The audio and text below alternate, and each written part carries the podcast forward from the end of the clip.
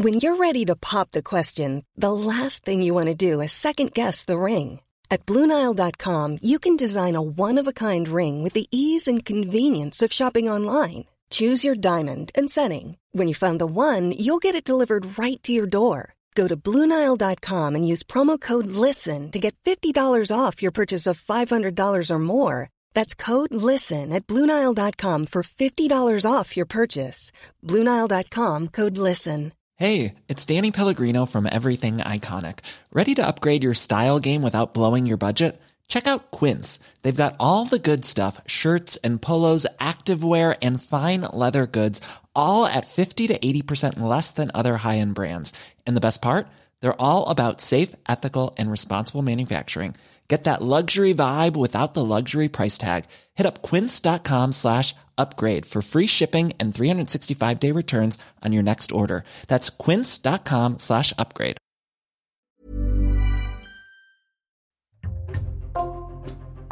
Bonjour, c'est Raphaël Pueyo pour Code Source, le podcast d'actualité du Parisien.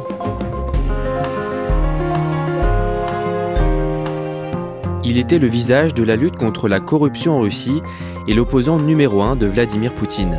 Après trois années de longue agonie en prison, Alexei Navalny s'est éteint le 16 février dans un ancien goulag soviétique de l'Arctique russe.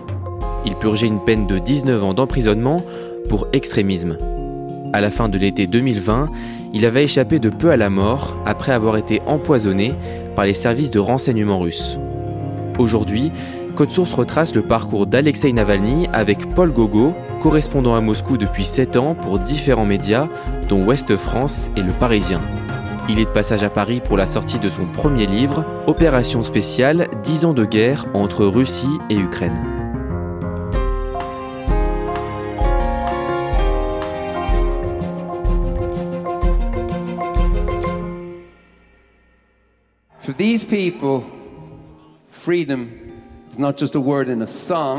Le 17 février, le groupe irlandais U2 se produit à Las Vegas devant plus de 15 000 personnes. Juste avant le concert, le chanteur Bono s'adresse au public. Bono arrive sur scène et rappelle ce qu'il vient de se passer, la mort d'Alexei Navalny, et surtout il rappelle quelque chose que Vladimir Poutine n'aime pas entendre son nom, Alexei Navalny. Apparently, Putin would never ever say his name.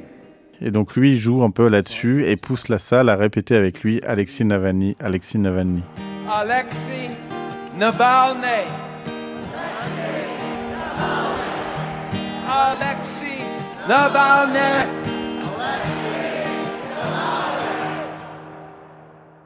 Des hommages sont organisés dans plusieurs capitales européennes, comme à Londres, à Paris ou encore à Lisbonne. Est-ce que c'est aussi le cas en Russie? Oui, dans une trentaine de villes en Russie. C'est spontané.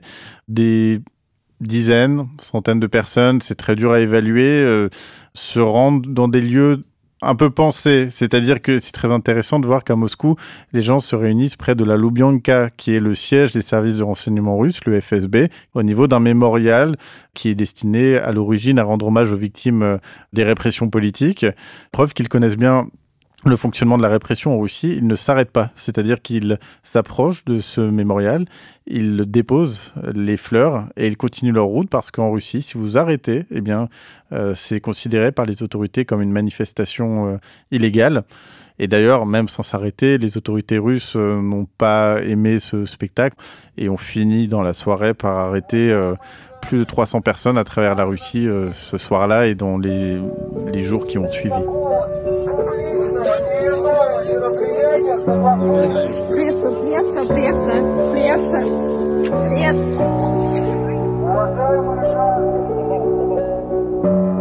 Pour comprendre pourquoi sa mort a provoqué autant d'émotions, il faut revenir sur sa vie. Alexei Navalny est né le 4 juin 1976 à Boutine, un petit hameau en bordure de Moscou. Il grandit entouré de ses parents, Anatoly et Lyudmila, et de son frère Oleg. Qu'est-ce que l'on sait de son enfance? Il y a beaucoup de villages comme ça en Russie euh, dans lesquels euh, vous avez une base militaire et en fait tout tourne autour de cette base militaire. Donc Alexis Navalny, il avait cette ambiance euh, militaires autour de lui. C'était son père qui était euh, concerné d'ailleurs par les choses militaires dans sa famille. Son père avait reçu une éducation euh, militaire euh, et diplômé d'une école militaire en Ukraine. Il était assez proche de son frère, Oleg, et sa mère a contribué à lui créer, je pense, un regard critique sur les choses et à remettre les choses en question. Sa mère lui a inculqué des réflexes et une façon de voir les choses qui clairement ont joué un rôle sur la suite de sa carrière. Tous les étés, il passe ses vacances à plusieurs centaines de kilomètres de Moscou, dans le petit village de Zalicia, d'où est originaire euh, la famille de son père. Mais le 26 avril 1986, un événement va profondément marquer le jeune Alexei, c'est la catastrophe nucléaire de Tchernobyl. Une route qui mène à Tchernobyl, un hélicoptère qui survole une ville totalement déserte, comment ne pas se demander ce que sont devenus les hommes et les femmes qui habitaient là? Il y a 20 jours. Une population évacuée plus de 20 heures après la catastrophe et qui donc, pendant 20 heures au moins, a subi une contamination radioactive. Le village euh, d'origine de son père, il est situé à proximité de la centrale. Et Alexei Navalny découvre la façon dont euh, un pouvoir fonctionne en URSS et la capacité de ce pouvoir à transformer la réalité en une réalité alternative et à cacher les choses. Et la volonté euh, de, du pouvoir de cacher, même aux gens qui sont sur place, la réalité de ce qui se passe à quelques centaines de mètres de chez eux. C'est bien quelque chose qu'il a vécu, mais c'est vrai qu'Alexei Navalny y a fait référence plusieurs fois pendant sa carrière et on se demande toujours à quel point il y a une part de légende dans cette histoire parce que l'histoire militante est belle. Euh, voilà, c'est choqué par l'ampleur du mensonge soviétique il se retrouve euh, à continuer le combat quelques années plus tard. Mais ça a forcément eu une influence sur son caractère et sa façon de concevoir les choses par la suite. En décembre 1991, après une décennie de longue agonie, l'URSS s'effondre et dans les années 90, plusieurs personnes vont profiter de la situation pour s'enrichir.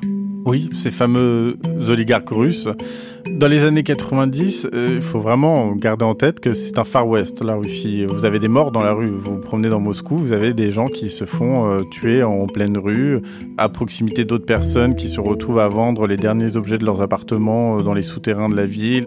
Et donc ces oligarques pillent le pays en s'appropriant certaines ressources, certaines usines à travers toute la Russie. Ces oligarques sont rapidement devenus un point central de la Russie, c'est-à-dire que même euh, Vladimir Poutine, ensuite en arrivant au pouvoir, il a évidemment dû faire avec cet état de fait euh, d'un pays de facto dirigé d'une façon ou d'une autre par des oligarques. Au même moment, Alexei entre dans l'âge adulte. Qu'est-ce qu'il décide de faire de sa vie? Alexis Navalny, à cette période, il décide de se lancer dans des études de droit. Il veut devenir éventuellement avocat. Il obtient un diplôme en Russie, ensuite il obtient un autre diplôme aux États-Unis, à l'université de Yale. Il parvient à entrer dans cette université grâce à Gary Kasparov, l'opposant ancien joueur d'échecs, ce qui montre qu'il avait déjà un lien avec l'opposition russe euh, à cette période-là. Il obtient son diplôme. Au passage, il revient en Russie en ayant une idée de comment on vivait en Occident, en parlant couramment euh, anglais. Il rencontre aussi à la même période Yulia, qui sera ensuite euh, Yulia Navalnaya, et euh, c'est le coup de foudre.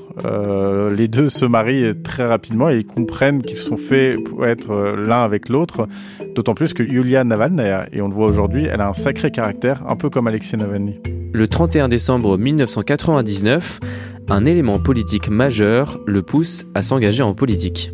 Oui, Boris Eltsine annonce de façon très solennelle à la télévision qu'il souhaite quitter le pouvoir. Je pars. Je pars avant le terme prévu. J'ai compris que c'est nécessaire pour moi de le faire. La Russie doit rentrer dans le nouveau millénaire avec de nouveaux responsables politiques. Alexei Navalny fait partie de ceux qui souhaitent contribuer euh, à la construction d'une nouvelle Russie.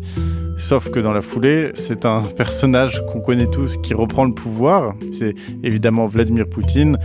Vladimir Poutine, à cette période, il représente déjà quelqu'un qui est issu des services. Et d'ailleurs, à tel point que tout le monde le voit comme une espèce de marionnette des services de renseignement, le FSB.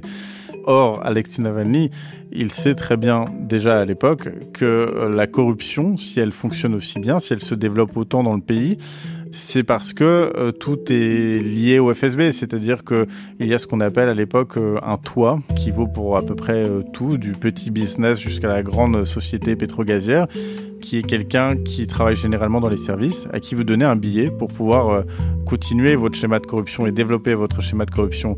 Alexis Navalny, il en est conscient et il sait déjà que Vladimir Poutine est l'image de cette situation. À partir de là, Alexei Navalny met de côté son métier d'avocat pour se consacrer pleinement à la politique. Est-ce qu'il se fait rapidement connaître sur la scène nationale? Il entre dans un parti qu'on connaît bien euh, en Russie, qui existe encore aujourd'hui, c'est le parti Yabloko, ça veut dire pomme en russe. C'est un parti qui va très rapidement s'attaquer à Vladimir Poutine, d'ailleurs qui va l'affronter euh, lors de certaines élections. Alexei Navalny découvre le fonctionnement d'un parti. Ils se font dans la masse euh, de tous ces gens parce que c'est vraiment des partis qui sont dirigés par des vieux éléphants, euh, des libéraux russes. Ces rêves de militantisme euh, sautent aux yeux de ces responsables politiques et notamment en 2003, ils participent à une élection au nom du parti Yabloko. Mais dans les années qui suivent, il s'éloigne finalement du parti démocrate Yabloko et il se rapproche de l'extrême droite. Il décide aussi de créer son propre parti baptisé Narod. Comment expliquer ce rapprochement avec les milieux nationalistes russes? Vladimir Poutine, dès qu'il arrive au pouvoir, il faut le rappeler, s'en prend à l'opposition russe et euh, commence à supprimer des canaux de diffusion d'informations, des médias. Et l'opposition commence déjà à se faire réprimer. Or, je pense qu'Alexis Navalny, à cette période, considère que nos éléphants euh, du parti Yabloko sont un peu trop mous, ne réagissent pas assez à cette situation. Et donc lui, il s'intéresse aux idées nationalistes. Et ça, c'est un mystère avec Alexis Navalny. Euh, il a visiblement des idées nationalistes, mais on ne sait pas à quel point il les a par opportunisme. Parce qu'à l'époque, il y a une question d'opportunisme pour se faire entendre. C'est plus facile de tenir des propos nationalistes en Russie que des propos libéraux.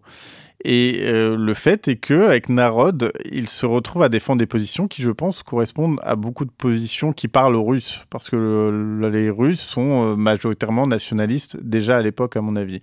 Euh, donc je ne sais pas à quel point c'était opportuniste de la part d'Alex Navalny, mais à l'époque, il crée ce parti et tient des discours ultranationalistes. Pour promouvoir son nouveau mouvement, Alexei Navalny tourne même des vidéos humoristiques qu'il publie sur YouTube, et dans l'une d'entre elles, il s'attaque par exemple ouvertement aux étrangers. Exactement, c'est une vidéo assez étrange qu'on imagine euh, tournée sur fond vert. Il essaye d'être drôle, mais elle est un peu glaçante. Cette vidéo, dans les faits, euh, il compare les... Euh, migrants d'Asie centrale, euh, parce que ce sont les, migrants qu'on retrouve le plus en Russie, euh, des cafards qu'il faut en gros tuer. C'est-à-dire qu'il finit sa séquence avec euh, une arme à la main en expliquant la meilleure façon de se débarrasser de nos migrants, c'est avec cet objet.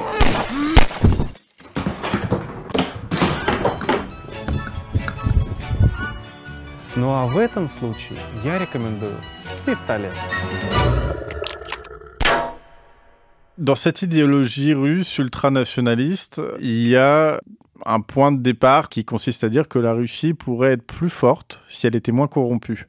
Et je pense que c'est le fond de son engagement ultranationaliste euh, qu'il ne gardera pas si longtemps parce qu'en en fait, très rapidement, il va vraiment vouloir s'orienter vers la lutte contre la corruption tout en mettant de côté, ou en tout cas en étant moins clair sur ses idées nationalistes. À la fin des années 2000, il délaisse donc son discours nationaliste pour se consacrer à la lutte contre la corruption. Concrètement, comment est-ce qu'il s'y prend?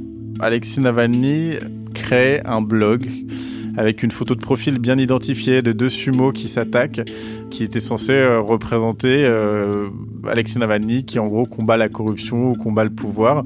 Et donc sur son blog, il met euh, de longs articles qui dénoncent la corruption dans des entreprises bien ciblées, avec cette technique que les journalistes d'investigation du monde entier connaissent bien, qui consiste à entrer dans les conseils d'administration des entreprises visées, ce qui vous permet d'obtenir des documents internes à ces entreprises et d'ensuite en faire des enquêtes et de les dénoncer en public avec en ligne de mire un certain type d'entreprise, celle qui est la plus convoitée par les oligarques russes, ce sont les entreprises pétrogazières. Ce sont sur ces entreprises d'ailleurs que Vladimir Poutine se repose déjà à l'époque. Et donc Alexei Navalny, lui, il veut s'attaquer au cœur de la corruption qui se trouve dans ce genre d'entreprise. En 2011, Alexei Navalny crée une fondation anticorruption. Il s'entoure d'une équipe composée d'enquêteurs, de juristes et d'analystes financiers.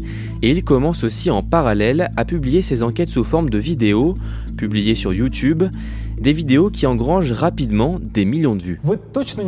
Ces vidéos sont conçues quelque part pour faire le buzz. C'est souvent coupé avec euh, euh, des fois des images humoristiques euh, qui sont placées au milieu de ces argumentations. Et au détour de quelques blagues, en fait, vous vous rendez compte que Alexis Navalny et sa fondation dénoncent des schémas de corruption incroyables. Et donc Alexei Navalny a l'avantage et le talent à ce moment-là de dénoncer frontalement ce que les autres opposants euh, dénoncent timidement. Et pourquoi ils le dénoncent timidement? Parce que les Russes, ils s'en fichent, en fait, de la corruption. La réalité, c'est ça. Et Alexei Navalny, son premier travail, c'est pas d'attaquer Vladimir Poutine ou la corruption, mais c'est d'expliquer aux Russes que c'est important de s'attaquer à la corruption. Et donc, dans ses vidéos, il essaye euh, de montrer aux Russes, regardez, vous vivez de cette façon-là, dans tel état de pauvreté, de misère. Eux, ils vivent dans tel ou tel palais. Une de ces enquêtes les plus connues, c'est celle qui vise l'ancien Premier ministre Medvedev et l'ancien président aussi, qui avait euh, remplacé Vladimir Poutine le temps d'un mandat. Il est finalement assez discret et pourtant, il a un train de vie incroyable. On découvre notamment sa richesse, que ce soit ses villas, son train de vie euh, incroyable et qui, encore une fois, dépasse tout entendement. En dénonçant ça, Alexei Navalny parce qu'il arrive à bien le présenter, parce qu'il arrive à faire le lien entre Dmitri Medvedev et euh, la misère dans laquelle vit le peuple russe, eh bien ça prend un petit peu. Et les gens ressentent l'envie, suite à l'enquête d'Alexei Navalny, d'aller manifester et de descendre dans la rue pour dénoncer euh, la richesse et les schémas de corruption auxquels Dmitri Medvedev a pu participer dans sa vie. En décembre 2011, au lendemain des élections législatives remportées par le parti de Vladimir Poutine, des manifestations éclatent dans plusieurs villes en Russie pour protester contre des soupçons de fraude électorale. Le porte-parole de Vladimir Poutine avait prévenu. Le pouvoir mettra fin à toutes les manifestations. Quel rôle joue Alexei Navalny lors de ce mouvement de contestation sans précédent contre le pouvoir? Alexei Navalny, il parvient à ce moment-là à atteindre le, les premières places de l'opposition russe, à être au premier plan de l'opposition à Vladimir Poutine. Et donc il passe de blogueur à manifestant de terrain. On le retrouve sur les scènes euh, qui sont encore à l'époque euh, installées, sur lesquelles on fait des discours. On découvre aussi euh, l'ampleur de sa gouaille, le, à quel point il sait convaincre, il sait pousser les manifestants à être un peu plus radicaux. Ils peuvent nous traiter de microblogueurs, de hamster du net. Je suis un hamster du net. Et je vais ronger les gueules de ces salauds s'engage fortement sur le terrain et donc forcément il est victime d'arrestation à chaque manifestation, ce qui devient quelque chose de très régulier. Euh, comme journaliste, vous couvrez ces manifestations et vous cherchez toujours Navalny pour assister à son arrestation, ce qui crée des images qui ont certainement contribué aussi à développer sa notoriété, des images où il se fait traîner par la police, il ne résiste jamais, il se laisse traîner au sol par les policiers et ça crée des images fortes. Il devient en quelque sorte lui-même l'image de la répression en Russie et ce sont des images qui font le tour du monde à chaque fois. Malgré la contestation, Vladimir Poutine est finalement réélu président pour un troisième mandat le 4 mars 2012. Nous avons montré que personne ne peut nous imposer quoi que ce soit. Personne. Nous avons montré que nos électeurs savent faire la différence entre le désir de renouveau et les provocations politiques dont le but est de détruire notre État et d'usurper le pouvoir. Renforcé par sa figure d'opposant politique, Alexei Navalny est candidat aux élections municipales de Moscou en 2012. Il termine finalement deuxième derrière le candidat soutenu par Vladimir Poutine. Est-ce qu'il le vit comme un échec? Non, parce que la victoire d'Alexei Navalny, c'est d'avoir pu participer à cette élection. ça paraît tout bête à dire, mais en Russie, c'est déjà incroyable que les autorités aient fait cette erreur de le laisser participer à une élection. Il ne remporte pas cette élection, mais il obtient euh, plus de 30% tout de même, ce qui est incroyable avec le recul qu'on a aujourd'hui. Et donc il comprend que des gens sont prêts à le soutenir, Alexei Navalny, et qu'il doit continuer le combat. Et de l'autre côté, le Kremlin comprend que c'est un problème, cet Alexei Navalny, et qu'il va falloir tout faire pour limiter son influence.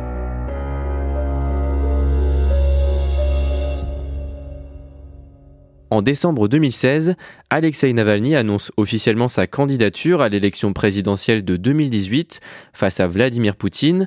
Pendant des mois, il sillonne le pays pour faire campagne, mais un an plus tard, la commission électorale russe décide de rejeter sa candidature à quelques semaines seulement du scrutin. Pour quel motif? C'est un motif qu'on connaît très bien en Russie. C'est la meilleure façon de se débarrasser des opposants d'une façon qui a l'air légale. C'est-à-dire que pour se présenter, les candidats qui n'appartiennent pas à un parti politique euh, enregistré auprès des autorités russes doivent fournir un certain nombre euh, de signatures, plus de 100 000. Et c'est très facile après pour la commission électorale, qui reçoit ses ordres du Kremlin, de déclarer certaines signatures euh, valides ou invalides. Et c'est ce qui s'est passé à peu près à chaque élection auquel euh, Alexei Navalny euh, a tenté de participer. Mais à l'issue de cette campagne, il a fait du terrain, il a eu ses bureaux, il a beaucoup parlé aux Russes via ses enquêtes. Il est un peu plus connu. Et donc c'est là que la propagande du Kremlin essaye de faire comprendre aux Russes qui seraient amenés à le soutenir qu'il euh, est euh, payé par les États-Unis, par l'étranger, ce qui n'est pas le cas, euh, mais c'est une façon de le décrédibiliser. Vladimir Poutine est finalement élu président pour un quatrième mandat. Que devient Alexei Navalny dans les années qui suivent? Ce sont certainement les plus belles heures, on va dire, de son militantisme dans le sens où il est omniprésent sur le terrain, il euh, l'annonce, les manifestations, il fait beaucoup de manifestations, il réagit à chaque fraude électorale. Et donc, euh, rapidement, Alexis Navalny passe de parfois un, deux, trois jours de prison à une semaine, voire parfois trois semaines, un mois. Donc on sent de cette façon-là que la répression euh, se développe de plus en plus. Le matin du 20 août 2020, Alexei Navalny se trouve à l'aéroport de Tomsk. Il embarque dans un avion qui doit l'emmener à Moscou, où il vit avec sa femme et leurs deux enfants. Alexei Navalny euh, revient d'un meeting politique. Il embarque euh, dans, dans, cet avion. Il est entouré de quelques proches, notamment son attaché de presse. Il se sent mal. Il va aux toilettes. Et en fait, il revient assez rapidement des toilettes parce qu'il euh, sent qu'il va mourir dans ces toilettes. L'avion, il atterrit en urgence une ambulance l'attend au pied de cet avion. Le réflexe de ces médecins, qui comprennent assez rapidement qu'il a certainement été empoisonné, c'est de lui donner un antidote. Et c'est certainement ce qui lui sauve la vie à ce moment-là. Il est évacué vers un hôpital. Et là, on comprend la facette politique de cette situation, parce que le FSB prend contrôle de l'hôpital, les médecins sont mis sous pression, la femme d'Alexei Navalny n'a plus accès à Alexei Navalny, son état de santé est maintenu dans un secret le plus total. Dans les heures qui suivent, sa femme Yulia fait tout pour le faire transférer dans un hôpital européen. Deux jours plus tard, avec l'aide de la communauté internationale, il est finalement transféré dans un état critique à Berlin. Sur place, les médecins lui font passer plusieurs examens qui prouvent qu'il a bien été victime d'un empoisonnement commandité par Vladimir Poutine. Ce qui est découvert, c'est un agent neurotoxique, le Novichok, qui, d'après les spécialistes, a pu avoir déjà été utilisé par le Kremlin dans d'autres tentatives d'assassinat. Et c'est un produit qui est directement lié à une usine militaire russe qui produit ce genre de choses. Donc les spécialistes de la Russie de ce genre de produit comprennent très rapidement d'où ça peut venir et à quel point ça peut être lié aux services de renseignement. À ce moment-là, tous les regards se tournent vers Vladimir Poutine. Comment réagit le chef du Kremlin? Vladimir Poutine déclare que, en gros, si les services avaient voulu le tuer, ils l'auraient fait. Vladimir Poutine et ses services, notamment son porte-parole, décident de qualifier Alexei Navalny de patient berlinois, ce qui correspond aussi euh, à ce que le Kremlin a toujours diffusé sur Alexei Navalny. C'est un agent de l'étranger, c'est pas un des nôtres. Après plusieurs semaines en soins intensifs, Alexei Navalny va mieux. Il quitte l'hôpital et reste en Allemagne pour se reposer auprès de sa femme et de ses deux enfants. Et trois mois après son empoisonnement, il publie une enquête édifiante avec l'aide de plusieurs médias étrangers. Son objectif, c'est de prouver que le Kremlin est bien derrière sa tentative d'assassinat. Sans grande surprise, cette vidéo fait des millions de vues. C'est un scandale international. Tous les médias occidentaux s'emparent de cette enquête pour dénoncer le rôle que le Kremlin a pu avoir dans cette tentative d'empoisonnement. Alors racontez-nous comment est-ce qu'il est parvenu à retrouver ces assassins Alexei Navalny bénéficie de sources qui sont situées en Russie. Donc rapidement, Alexei Navalny, il obtient des images et puis surtout, il obtient des euh, numéros de téléphone qui étaient présents euh, à chaque fois euh, lors de ses voyages. Il se rend compte que certaines personnes l'ont suivi durant plusieurs de ses voyages. Il découvre assez facilement donc que ces personnes sont liées au service de renseignement russe. Et là vient cette séquence assez incroyable où il se retrouve avec ses proches dans un bureau à se faire passer pour un collègue d'une des personnes qui aurait tenté de l'empoisonner. Allô? Constantine je suis Maxime Oustinov, assistant de Nikolai Patrouchev. Et donc il piège la personne comme ça, il l'appelle et il pousse cette personne à euh, admettre plus ou moins directement qu'elle a participé à une opération contre lui-même. J'ai reçu l'ordre d'obtenir une déclaration de chacun des membres de l'unité à propos de l'opération qui a mal tourné à Tomsk. Pourquoi a-t-elle échoué? Je me suis posé la même question. Si je devais l'évaluer, je dirais que le travail a été bien fait. Nous avons agi comme initialement prévu, exactement comme nous l'avions répété à maintes reprises. Mais dans notre métier, comme vous le savez, il y a beaucoup d'inconnus et d'embûches. Dans une vidéo postée sur son compte Instagram le 13 janvier 2021, Alexei Navalny annonce avoir acheté des billets d'avion pour retourner en Russie. Pourquoi est-ce qu'il décide de renoncer à ce moment-là à son exil? Je pense qu'Alexis Navalny veut s'inscrire dans une histoire russe, euh, un destin russe, et il sait qu'on ne peut pas militer de l'extérieur. Des gens le font, des opposants militent depuis l'étranger. Et donc il fait un pari de se dire qu'il fera une dizaine d'années de prison, mais que le jour où il sortira de prison, il sera reconnu pour ce qu'il est, un opposant qui n'a pas abandonné les Russes et qui s'est battu d'essayer de leur parler depuis la Russie.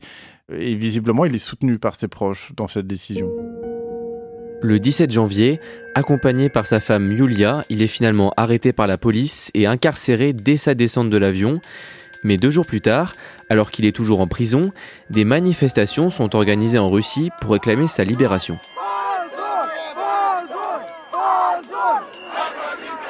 Il sait qu'il va se faire arrêter, donc il prépare son arrestation avec un gros coup, une enquête dans laquelle il dévoile un palais gigantesque que Vladimir Poutine tenterait de construire depuis euh, des années euh, au bord de la mer euh, Noire. Avec cette enquête, il détruit l'image que Vladimir Poutine a essayé de construire de lui-même d'un Vladimir Poutine conservateur, propre sur lui, sage avec sa femme, ses filles. C'est quelqu'un qui visiblement a souhaité avoir une espèce de salle de striptease dans son palais. C'est quelqu'un qui aime le luxe. Donc, dans la foulée, euh, des milliers de personnes descendent dans la rue parce qu'on n'a jamais aussi bien prouvé, en quelque sorte, l'ampleur de la corruption de Vladimir Poutine et de son régime.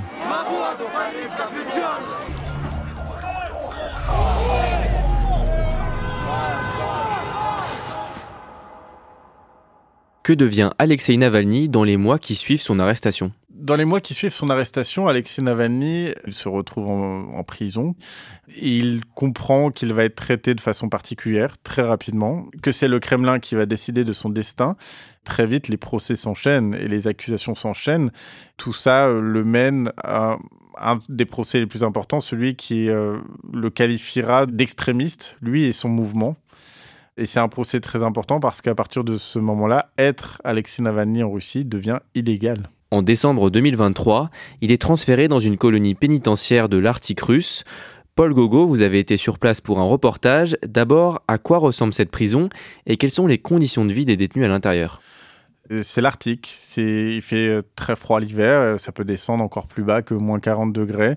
C'est vraiment une colonie pénitentiaire, un ancien camp du goulag, avec des cellules qui sont mal isolées, desquelles on voit pas forcément l'extérieur. Et puis surtout, Alexis Navalny, avec son traitement particulier, il est à l'isolement tout le temps avec une interdiction de s'asseoir ou de s'allonger quand il le souhaite. Il est réveillé très tôt le matin.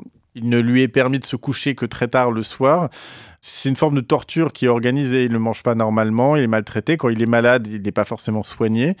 Et son dernier lien avec l'extérieur, à ce moment-là, c'est celui de ses avocats.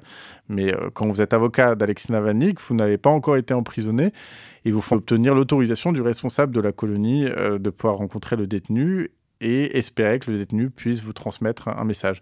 Donc Alexis Navalny vit dans ces conditions très difficiles, avec beaucoup de problèmes de santé. Et il lui parvient encore de temps en temps à faire passer un message, des messages qu'on retrouve ensuite diffusés sur les réseaux sociaux. Il a payé de sa vie son combat contre Vladimir Poutine. Alexei Navalny, l'opposant numéro un au président russe, est mort en prison. Le 16 février 2024, l'administration pénitentiaire russe annonce la mort d'Alexei Navalny. Il avait 47 ans. Aujourd'hui, est-ce que l'on connaît les causes de son décès? Cette hypothèse qui consiste à dire qu'il ait pu mourir de ses blessures, de ses maladies est totalement crédible. On peut aussi totalement imaginer un empoisonnement. C'est un endroit clos dans lequel les autorités peuvent faire ce qu'elles veulent sans être surveillées. Il se dit d'ailleurs que les caméras de surveillance ne fonctionnaient pas euh, durant cette nuit dans la prison. Et tout ça est rendu d'autant plus euh, compliqué et difficile qu'aujourd'hui, on ne sait pas euh, où est le corps d'Alexei Navalny, on ne sait pas s'il sera rendu à sa famille. L'annonce de la mort euh, d'Alexei Navalny, qu'est-ce que ça a changé en Russie et qu'est-ce que ça a changé pour vous, journaliste qui couvrez la Russie depuis maintenant plus de 7 ans? Il y a une partie des Russes qui a envie d'alternance. Et Alexei Navalny, même s'il n'était pas forcément apprécié, il était le seul à représenter la possibilité d'une alternance politique. Cette mort, c'est le symbole d'une alternance qui n'aura pas lieu. C'est un symbole de la fin de tout rêve de démocratie, d'évolution de ce pays. Et à titre personnel, je l'ai un peu vécu comme ces Russes-là. On couvre un pays parce qu'on a envie d'en voir l'évolution, on a envie que les choses aillent mieux, on a envie d'y contribuer d'ailleurs à ce que les choses aillent mieux dans le pays. Et là, on comprend qu'on est en train de s'engager euh, dans un tunnel noir euh, sans fin et ça donne envie, oui, de quitter le pays, ne serait-ce que pour des questions de sécurité. Un, tel euh, assassinat, une telle radicalisation de la répression en Russie, ça rappelle à tout le monde, journalistes étrangers compris, que la répression n'a plus de limite aujourd'hui en Russie. Trois jours après la mort de son mari, Yulia Navalny prend la parole dans une vidéo et elle fait une promesse. Elle fait la promesse euh, de prendre le relais de son mari. Alexei Navalny, dans ses interviews, a toujours dit que sa femme était encore plus radicale que lui, qu'elle était encore plus forte que lui. Et là, Vladimir Poutine, il vient de créer une situation dans laquelle la veuve d'Alexei Navalny, qui est une femme avec un caractère incroyable, va prendre le flambeau de son combat elle va le mener jusqu'au bout. Et après cette femme, il y a les deux enfants d'Alexei Navalny, qui ont aussi leur caractère, notamment sa fille qui est la plus âgée. Et donc euh, Vladimir Poutine se retrouve désormais avec une famille entière contre lui. Elle, elle va se lancer corps et âme dans un combat contre Vladimir Poutine, soutenu par ses enfants. Merci Paul Gogo. Je rappelle que vous signez votre premier livre aux éditions du Rocher, Opération spéciale, 10 ans de guerre entre Russie et Ukraine, où vous racontez votre expérience de reporter entre le Donbass et Moscou, de la révolution de Maïdan en 2013 à l'invasion russe en 2022. Cet épisode a été produit par Barbara Gouy, réalisation Julien Moncouquiole. Code Source est le podcast d'actualité du Parisien. Nous vous proposons aussi deux autres podcasts, Crime Story, avec une affaire criminelle à retrouver chaque samedi, et Le Sacre, nouveau podcast consacré aux Jeux Olympiques, avec un nouvel épisode chaque mercredi.